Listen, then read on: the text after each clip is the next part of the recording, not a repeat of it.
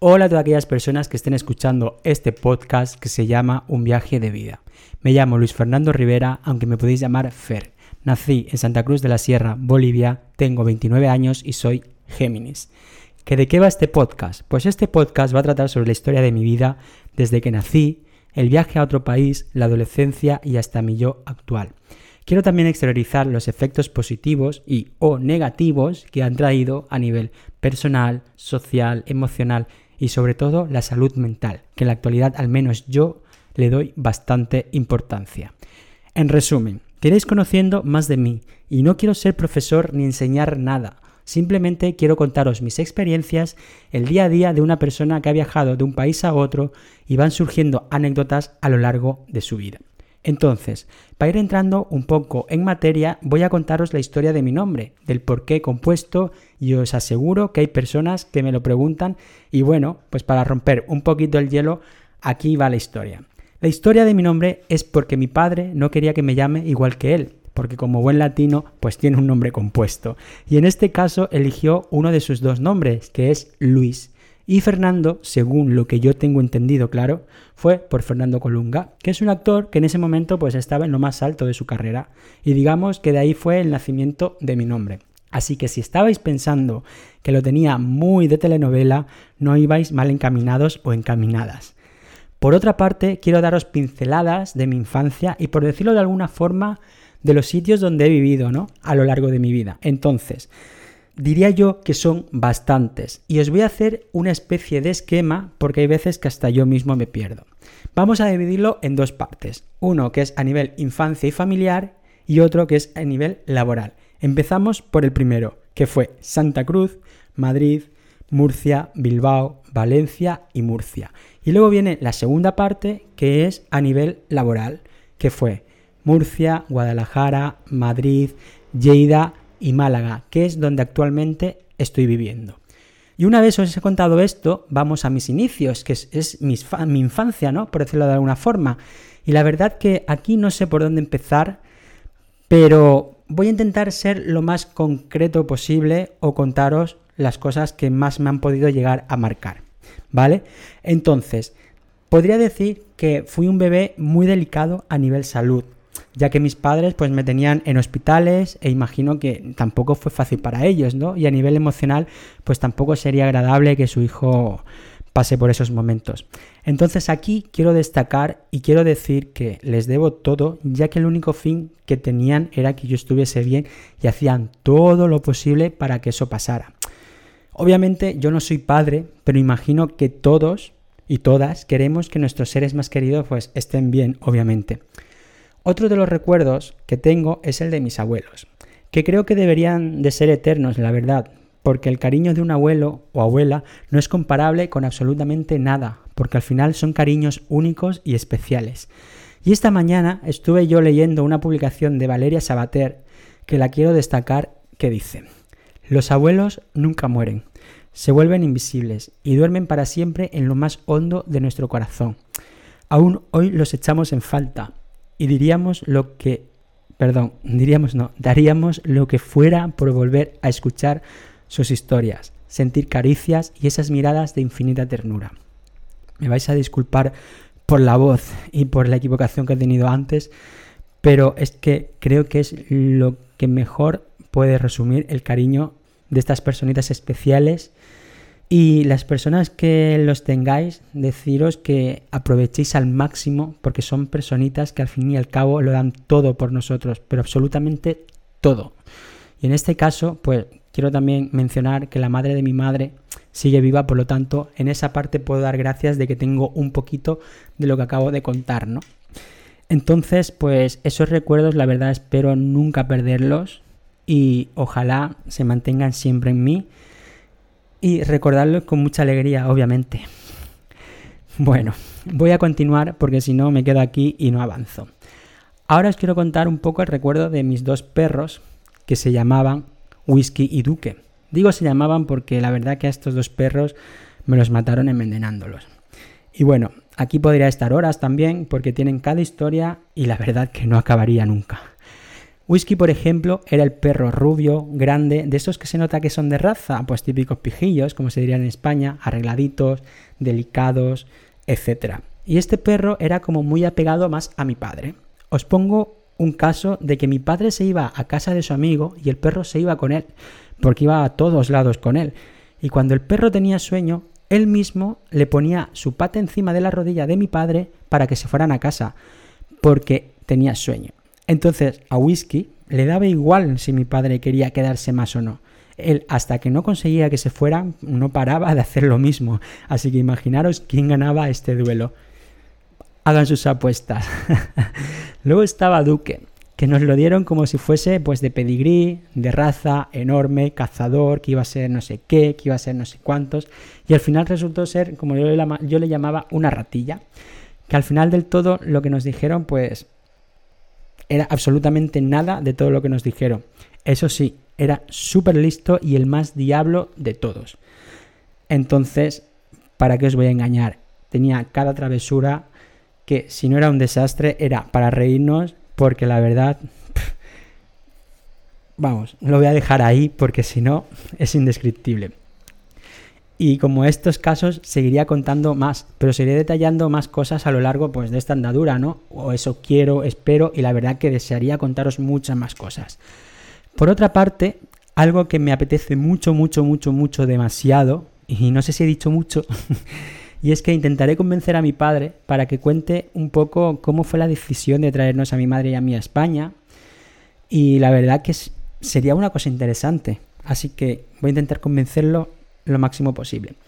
Entonces ahora voy a intentar pues centrarme sobre todo por las fechas en intentar daros los máximos detalles posibles, ¿no? Que creo que al fin y al cabo es lo más importante. Pero bueno, empecemos. Yo llegué un 31 de diciembre a Madrid, que en este caso, nada más llegar, es verdad que ya en el aeropuerto pues nos pararon a mi madre y a mí los controles típicos, ¿no? Y quien haya viajado puede hacerse una idea. Le sumamos que yo era un niño pequeño sin saber qué pasaba y asustado, mientras que mi madre pues intentaba no derrumbarse y hacerme ver que no pasaba nada y que era algo normal que pasaba. Claro, eso yo lo tengo entendido ahora que ya soy mayor, pero en ese momento no entendía absolutamente nada. Y como os podéis imaginar, pues estaba perdidísimo. Que me voy del tema. Total, que después de esos controles llegamos el 31 y claro, por la noche nos quedamos en el piso donde nos habían recibido y recuerdo ver en la tele a un hombre con una capa, que obviamente yo no sabía quién era, que iba a dar unas campanadas, que por lo visto pues era una persona muy conocida y ahora ya de mayor también os digo que ya sé quién es. Total, quedaba esa noche las campanadas y yo estaba tan embobado con las luces, para mí era algo nuevo y algo que me encantaba a la vez. Por lo tanto, son recuerdos que se me han quedado en la memoria y esa noche aluciné cómo se veía por la ventana los fuegos artificiales, todo tan perfecto, las calles, y sí, es un gran recuerdo que guardo en mis memorias y ahí en un rinconcito lo mantendré guardado. Luego, pasado unos días, pues ya nos fuimos a Murcia y nos recibió mi padre, que fue el momento de ese abrazo, esas lágrimas, ese reencuentro en general, lo mejor de lo mejor. Porque, claro, todo lo que os acabo de mencionar lo tengo muy presente en mi cabeza, como si fuese ayer, porque yo creo que también la cabeza se queda mucho con las cosas que nos gustan. Y digamos que fue lo mejor que pude tener en mi infancia o en ese momento, mejor dicho. Entonces, ya una vez en Murcia fue donde, donde pasé mi niñez hasta los 15 años. Y ahí no sé cómo decirlo, pasé momentos de ver cómo para poder alquilar un cuarto querían cobrar demasiado porque tenía pues un hijo, que ese hijo era yo. Hacían sentir como si fuese una absoluta carga y si nos metemos en mi cabeza, yo veía cómo esas personas me trataban como si fuese algo incómodo, el ver sus caras de desesperación de mis padres, la cara de no saber qué hacer, pero la verdad que ellos delante mío hacían como que no pasaba nada, pero os voy a contar un secretito. Yo ya era consciente de lo que ocurría. Aunque lo que me dejó más en shock fue eh, en un lugar que fuimos a alquilar. aparte de que nos querían cobrar eh, más, querían también poner una hora límite de usar ciertas cosas. O sea, aparte de que quieren aprovechar en sacar más dinero por tener un hijo y estás haciendo ver que ese niño es algo incómodo, ¿no? Para ti, para tu casa, no sé. No te quedas a gusto, que sino que también quieren poner una hora límite. Y ahora es donde yo me, me pregunto, digo yo, ¿no sería más fácil decir que quieres alquilar a alguien sin hijos? No sé, es una pregunta que lanzo yo al aire. Y antes me preguntaba, pues, ¿cómo puede haber ese tipo de personas, no? Pero ya sé la respuesta. Sí, sí las hay. El dinero, por lo visto, hace que cualquier persona se transforme. Pero bueno, ya cada cual se gestiona las personas que quiera tener a su manera y a su forma. Pero bueno, podéis imaginaros yo alucinado totalmente. Ahora os quiero compartir la etapa de colegio. Os voy a poner también un poquito en contexto. Y es que yo era un niño gordito, bajito, orejón, y cómo no, pues era el foco, ¿no? De risas, insultos, etc. Pero claro, en aquel entonces la típica frase era, son cosas de niños, no hay que tenerlas en cuenta. Y yo creo que por ese tipo de cosas recibía bullying, porque como en aquel momento todo era normal, entre comillas, todo era no pasa nada, pues ya lo arreglarán ellos. No sé, eso yo creo que hizo que por desgracia muchos niños de mi generación tuviéramos que pasar lo mismo o a lo mejor incluso peor. No lo sé la verdad y no quiero ni imaginarlo, pero las personas de mi edad yo creo que lo entenderán, ¿no? Y luego a nivel personal, pues eso marca. Y bueno, a día de hoy no pasa tanto como antes, pero algo aún queda por mejorar o trabajar en las calles, en los colegios, aunque creo yo que se presta más atención para así poder evitar este tipo de cosas en los niños y frenar estas situaciones. Solamente os voy a decir una cosa, por favor, cuidar a los niños y ser consciente de que son personitas que pueden marcarles para siempre, ¿vale?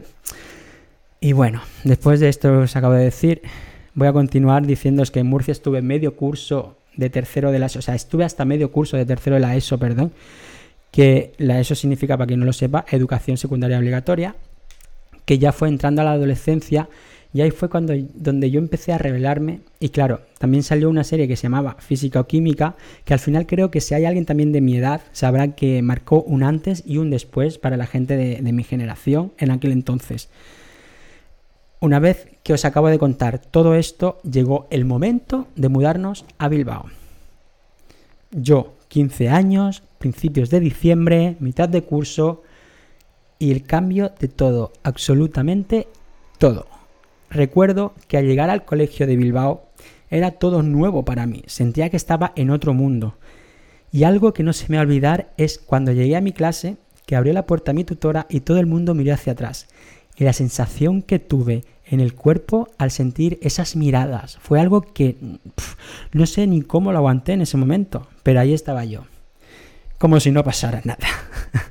y al entrar también recuerdo que en la última fila, a mano izquierda, había una chica italiana con raíces también argentinas y otro chico de Bilbao que me ofrecieron que me sentara al lado suyo. Y la verdad, eso se agradece muchísimo. No sabéis cuánto. Yo siempre que puedo lo hago y también aconsejo que cuando una persona llega nueva a algún sitio, intentar hacérselo más fácil posible.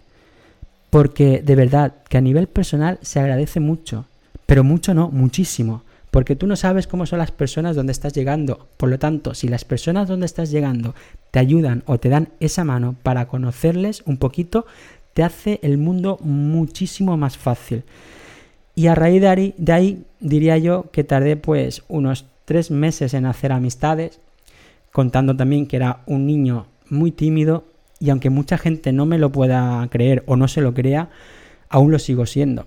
Y allí la verdad que también es verdad que eran muy suyos y teniendo en cuenta las fechas, porque llegué, obviamente todo el mundo estaba centrado en su vida y sus movidas, ¿no?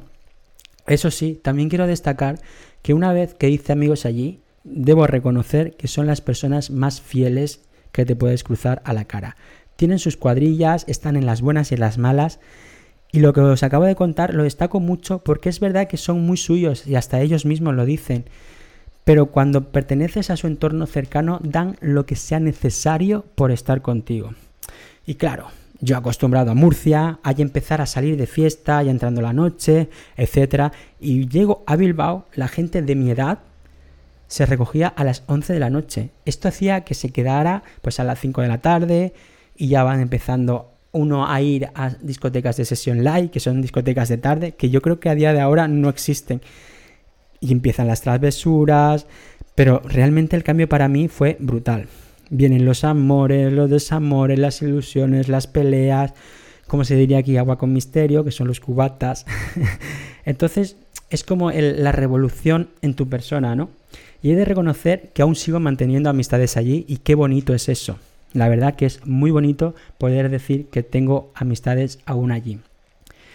Y en este punto voy a pasar un poquito de largo los amoríos de esas edades, porque quiero hacer un episodio de, de ello, de los amores jóvenes, de los de antes a los de ahora, ya que veo unos cambios que son dignos de dedicarles un episodio, ¿no? Creo que vosotros o vosotras también me estaréis dando la razón. Entonces, en el recorrido de Bilbao llega el momento en que me tengo que ir de Bilbao con 18 años. Pero antes de eso, con 17 años, yo fui a Bolivia a conocer a mi familia ya de mayor. Y es que iba solo para un mes, pero me quedé tres meses. O sea, He de mencionar que estuve dos semanas que lo pasé súper mal allí por el agua, el cambio de comida, las horas y el no poder dormir. Pero, pero después de esas dos semanas, aquí el amigo presente se quedó tres meses. Me lo pasé de escándalo. El trato allí fabuloso y bueno, una libertad porque eran casas con unos patios enormes a las que a lo mejor yo no estaba acostumbrado. Y ahora que os estoy contando esto, también me estoy acordando que cuando estuve allí existía Twenty, que Twenty era una red social en España como Instagram, pero en Twenty eran fotos más naturales, tirados en un parque, con amigos, sin tanto filtro como hay ahora, ¿no? Y allí estando en Bolivia, o sea, en Santa Cruz, pues me borré todo tipo de redes sociales, cambié de número de teléfono, porque la verdad que desconecté tanto de España, que me depuré tanto de todo, que decidí dar ese paso de dejar todo atrás, todo lo que había vivido anteriormente, y así empezar una vida de cero. Pero después de dar ese paso, tuve que volver a España, ya casi los 18, y es cuando nos fuimos a Murcia. Bueno, era la intención de volver a Murcia, pero se tomó la decisión de irnos a Valencia, que por aquel entonces había allí una sobrina de mi madre, que por cierto creo que sigue allí, y estuvimos unos dos o tres meses porque creíamos que era buen sitio a nivel estudios y yo creo que no fue el correcto.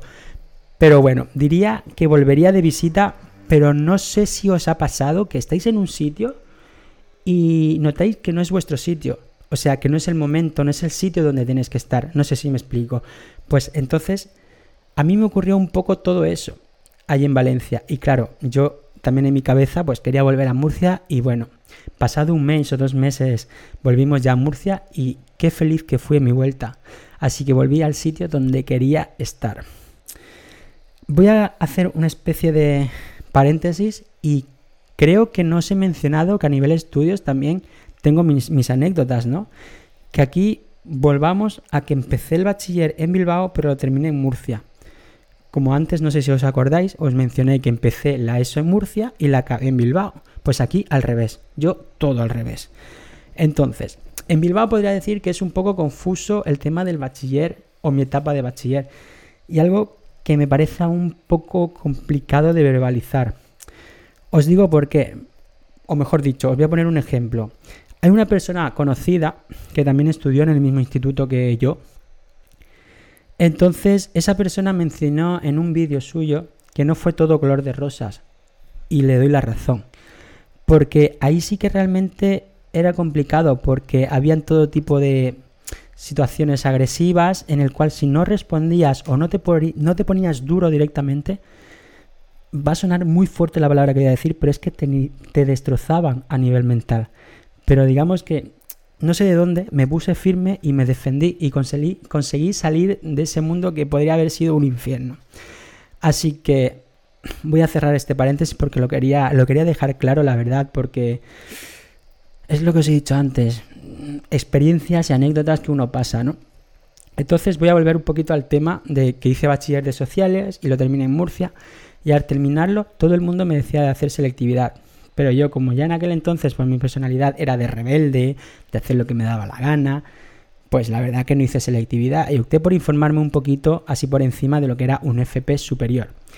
Que FP significa formación profesional y superior pues era porque podían acceder los que ya habían terminado bachiller, ¿no? Y una vez terminado este FP, que cogí el de comercio internacional, por cierto, pues una vez terminado este FP se podía acceder después a la carrera. Pero claro, yo lo pensé que al sacarme este título, pues podía empezar a trabajar mientras me sacaba la carrera en caso de que lo hiciera. Y hago una mención aquí un poquito especial a FP porque en aquel entonces eso era súper desconocido, o sea, no se tenía prácticamente ningún tipo de información de lo que era. Y cómo no, pues yo ahí estaba lanzándome a lo desconocido. Y en este caso, pues hice, como os he dicho antes, comercio internacional, ¿no? Que fueron dos años. Y también he de destacar que me siento súper orgulloso que fui la primera promoción en Murcia. Tampoco quiero que se me olvide contaros esta anécdota, que es que un compañero de bachiller y ahora amigo, que le dije que iba a hacer la, carrera de ADE una vez que había terminado FP, la de Administración y Dirección de Empresas, entonces su respuesta fue, ¿vas a hacer la carrera y vas a terminar igual que yo pero con un título más? Y me dice, si yo lo llego a saber, pues te hubiese copiado en hacer lo mismo, ¿no? Pero claro, vuelvo a lo que os he dicho antes. Hay veces que tenemos, tenemos tanto miedo a lo desconocido que es que no nos, no nos atrevemos a ello. Y yo creo que con un poquito que te informes y te convenza, yo creo que deberías de hacerlo. Total, el no ya lo tienes, ¿no? Entonces, mm, yo siempre soy de los que dice que y piensa que si tienes miedo también a hacer algo, pues que intentes ir hacia adelante, porque no todo lo nuevo es malo. Con esto tampoco quiero decir que sea bueno, pero siempre hay un margen de error de, de que quién te dice a ti que lo que vas a hacer o lo que no conozcas te vaya a cambiar la vida a mejor. Entonces mi consejo es que si no sabes algo, lo averigües, te informes y no te dejes llevar por experiencias de otras personas, porque no a todas las personas nos sientan bien las mismas cosas. Así que no te frenes y a mí eso me caracteriza y soy de lanzarme a la aventura y normalmente no me suelo arrepentir. E incluso hay veces que me doy hasta las gracias de ser así. me río porque me acuerdo de mis padres y son de los típicos que me decían que no hagan locuras y luego ven, ¿no? Que me sale bien y se, y se me quedan mirando y, bueno, y al final dicen, al final has hecho lo que, lo que quisiste, ¿no? Entonces, lo dicho, terminé FP y al meterme a la carrera ya en el último año, si no recuerdo mal y si la memoria no me falla, claro, fue cuando empecé a trabajar. Y claro, uno empieza a trabajar, a tener más edad, más necesidades, la gente de tu edad pues ya empieza a salir, cenas, dinero obviamente ya vas teniendo más gasto, ¿no? Y mi primer trabajo surgió de que me levanté una mañana y eché currículum por Infojobs a una marca de ropa pues muy conocida y que da la casualidad que necesitaban un chico dependiente para la sección de caballero. Y ahí que me veis a mí. Me preparé la entrevista, pero ocurrió, algo curioso, que fue como... El que yo estaba pensando de los nervios, se me vino a la cabeza decir, voy a pensar qué conjunto haría si me dicen de hacer pues un conjunto ibicenco, ¿no? Obviamente yo no tenía ni idea de, de estudios de moda, ni mucho menos. Pues lo más curioso fue que cuando fui a la entrevista me preguntaron eso. no sé si sería suerte o el destino, pero algo había. Entonces, esta entrevista la hice por la mañana y me fui a darme una vuelta antes de nada por la tienda para ver qué ropa había y, bueno, echar un vistazo, ¿no? Y ya, una vez que hice la entrevista, me fui a casa y por la tarde me llamaron, pues para confirmarme que el puesto era mío. Y ese fue mi primer trabajo. Y para ser el primero, pues no estuvo nada mal. Y después ya vino el siguiente, que fue ya pasado, pasado un año, un año y algo, me salió otra oferta que también fue por InfoJobs. Prometo que no me están pagando por mencionarlo, ¿eh? Y en este caso fue echar currículum porque ya quería cambiar de aires, ya estaba con la carrera terminada y esta entrevista me la hicieron en Alicante. Y primero fue grupal y al terminar al mediodía aproximadamente nos dijeron que si en 10 minutos no nos llamaban, pues nos podíamos ir a casa, ¿no? Y resulta que me llaman y me dicen que me quedara. Total, que me paso todo el día en Alicante, una vez termino todas las entrevistas, pues me voy a, casa y a la semana siguiente me llaman y me dicen, ¿estás preparado para hacer las maletas e ir a formarte a Guadalajara? Claro, imaginaros, eh, yo estaba sentado en una silla porque estaba haciendo unas cosas en el ordenador y mi respuesta fue, os la voy a, imitar tal cual, ¿vale? Fue... Eh, eh, eh, sí, o sea, fue literal esa respuesta. Entonces era como... estaba tan ilusionado, tan que no me creía nada, que la verdad que también os voy a mencionar que en este proceso de esperar la llamada de si me decían sí o no, yo ya me había adelantado y había hablado con un amigo para que me dejara dinero y poder irme, porque a mis padres pues no les iba a pedir, pero no porque no me lo, no me lo iban a dar, sino porque no quería tampoco darles más carga, ¿no? Y en este caso quería yo también tomar este reto por mi cuenta y total, que me dejó mi dinero, o sea, el dinero mi amigo. Y aquí es verdad que a él se lo devolví pues en cuanto pude, lo antes posible, porque a mí si algo me han, enseñado mis padres es que en la vida que si te dejan dinero hay que devolverlo, porque ¿quién te dice que en otro momento no vayas a necesitarlo y por no devolver no te quieran dejar nada y te estés muriendo de hambre, ¿no? Entonces, sí que es verdad que a mis padres les comenté que tenía esta oportunidad y que por temas de dinero no se preocuparan, porque había movido yo mis cosas. Y la verdad que tuve suerte, porque esos amigos los considero como ángeles de la guarda, ¿no? Porque son los que te ayudan a avanzar en tu camino. Y esos amigos, pues creo que hay que tenerlos siempre y sobre todo también cuidarlos, porque una amistad es por ambas partes y consiste en respetarse y cuidarse. Y bueno, después de todo lo que os acabo de decir, pues quiero que os imaginéis yo, con mis 24 años, hice mi maleta, cogí mi coche, me dieron el hotel donde tenía que quedarme y llegué a Guadalajara. Que en este caso fueron 10 días de hotel. Y de ahí, mientras Mientras pues tenía que ir buscando, ¿no? Dónde irme a vivir, yo tenía ya que buscarme las castañas. Entonces, iba al trabajo a las 5 de la mañana y allí que iba yo pues a la nueva aventura y mientras buscaba dónde quedarme no encontraba absolutamente nada porque claro, donde curraba era un pueblo a media hora de la ciudad y da la casualidad que faltando dos días de dejar el hotel decidí publicar un anuncio de que, de que yo buscaba un cuarto y de repente suena mi teléfono y llaman para ofrecerme un cuarto. Y otra vez más mis ángeles desde el cielo pues me mandaron otra ayudita. Y no sabéis, es que son momentos que al final son adrenalina pura. Y os cuento esto y me estoy dando cuenta que ahora diría yo, y os confirmo así una reflexión tal cual, que sí, que tengo mis ángeles en el cielo que me han ayudado y de verdad que muchísimas gracias y espero no haber defraudado en ningún momento, ¿no? Entonces, todo esto que os estoy contando también ayudó a, ser independiente, a, hacerme independiente, buscarme la vida solo en otra ciudad y a nivel emocional opté por no agobiarme porque no quería bloquearme. Y el fin era, pues no sé, salir adelante, no llevarme la tremenda y mantener la calma. Eh, a nivel salud mental, pues os voy a ser sincero. O sea, tienes que funcionar sobre la marcha y no está permitido caerse, porque como te caigas, te derrumbas. Y tú solo en un lugar donde no conoces es lo peor que puedes hacer.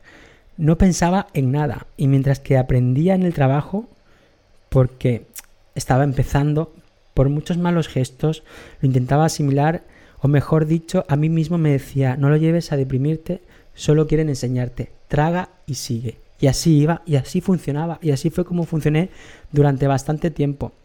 Y en ese proceso también es verdad que desarrollé una persona que me centraba en, en que quería seguir, ahorrar mientras pudiera, ser alguien que se organizaba lo máximo posible. Aunque a nivel laboral pues vas descubriendo cosas que no te van cuadrando y al final tienes que ir un poco mm, tragando sobre la marcha, llorando y hacerte el fuerte. Y eso ya es ver el tipo de madurez que tienes tú en tu cabeza, ¿no? Todo, diría yo, lo resumo que va sobre el proceso, pero el proceso también es complicado. Y yo lo que no quería era bloquearme. Os voy a poner un ejemplo. Cuando mi madre pierde algo, pues ella siempre exagera en plan de creo que casi todas las madres, no voy a generalizar, pero actúan eh, como, ¿cómo decirlo? Actúan como que a la desesperación, ¿no? De, ah, no encuentro esto, no sé dónde está, no sé dónde está. Entonces yo lo que le digo a mi madre es en plan de decirle, cálmate, piensa dónde fue la última vez y no te bloquees. Y vuelve a hacer ese recorrido. Y eso es la forma en la que yo por lo menos lo hago, porque es verdad que ya sea madre o no sea madre, optamos a, agobiarnos, ¿no? A, a volvernos locos, por decirlo de una forma. Entonces, perdonad por todo lo que os estoy contando, pero es como que me he venido muy arriba y, y no sé, necesitaba también exteriorizaros todo esto.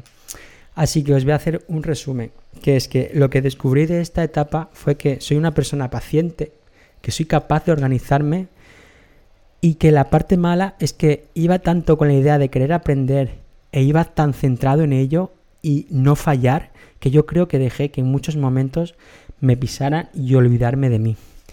Pero eso con los años, pues uno se va dando cuenta y lo va aprendiendo y de los errores se aprende. Que a día de hoy ni quiero ni lo voy a permitir que me pisotee nada ni nadie. Así que nadie dijo que fuese todo perfecto y a nivel económico, pues la verdad que no tengo nada de quejas. Iba cumpliendo mis objetivos. Me acordaba mucho de mi padre en el proceso, que él siempre me decía, o bueno, me sigue diciendo, mejor dicho, que en algún momento puede que no, se tenga trabajo y no se tenga ni un duro. Y tienes razón, porque nunca sabes en, si en algún momento te quedes sin nada y el tener algo ahorrado siempre es bien.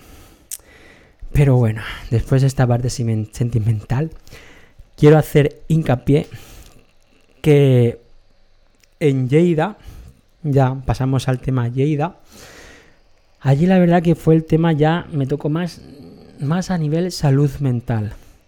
Porque ya allí me pilló la pandemia y me dejó secuelas de sufrir ansiedad. Pues soy una persona que a día de hoy sufre de ansiedad y nunca imaginas, ¿no? Que la vas a tener y en, en aquel pueblo, pues tenía una mayor tasa de, de contagiados, ¿no? Y no dejaban salir del pueblo. Y claro, todo eso hace que pienses que tu familia está a seis horas y no verlos durante meses. Y la verdad que hasta ahora sigo arrastrando ¿no? esos, esos temas de, de la ansiedad.